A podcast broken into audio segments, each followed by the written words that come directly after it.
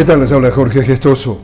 En el podcast de hoy, en la sesión de este viernes de debate en la Asamblea General de la ONU en Nueva York, estarán participando los países caribeños de Barbados, Santa Lucía y las Granadinas, Antigua y Bermuda, Granada y el país centroamericano de Costa Rica. En la sesión del jueves, el vicepresidente de China hizo un llamado a defender el multilateralismo para mejorar la gobernanza mundial y manifestó también su apoyo al pueblo cubano en su lucha para defender su soberanía. Por su parte, el presidente palestino Mahmoud Abbas le pidió a la ONU convocar una conferencia de paz.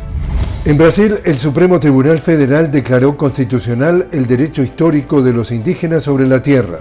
El máximo tribunal reafirmó el derecho constitucional de los pueblos originarios de Brasil a hacer uso de las tierras que han ocupado históricamente, tradicionalmente y en forma permanente.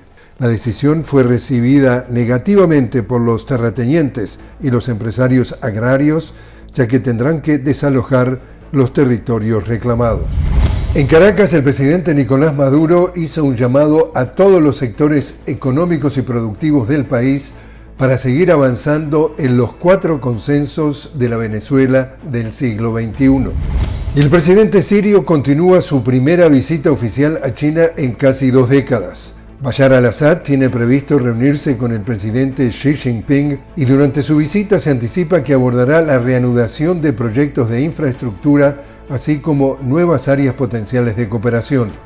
El sábado tiene previsto asistir a la ceremonia de inauguración de los Juegos Asiáticos en Pekín. Y así es como está el mundo. Les habló Jorge Gestoso. Los invito a que me acompañen en un nuevo podcast de La Noticia con Jorge Gestoso. Hasta entonces.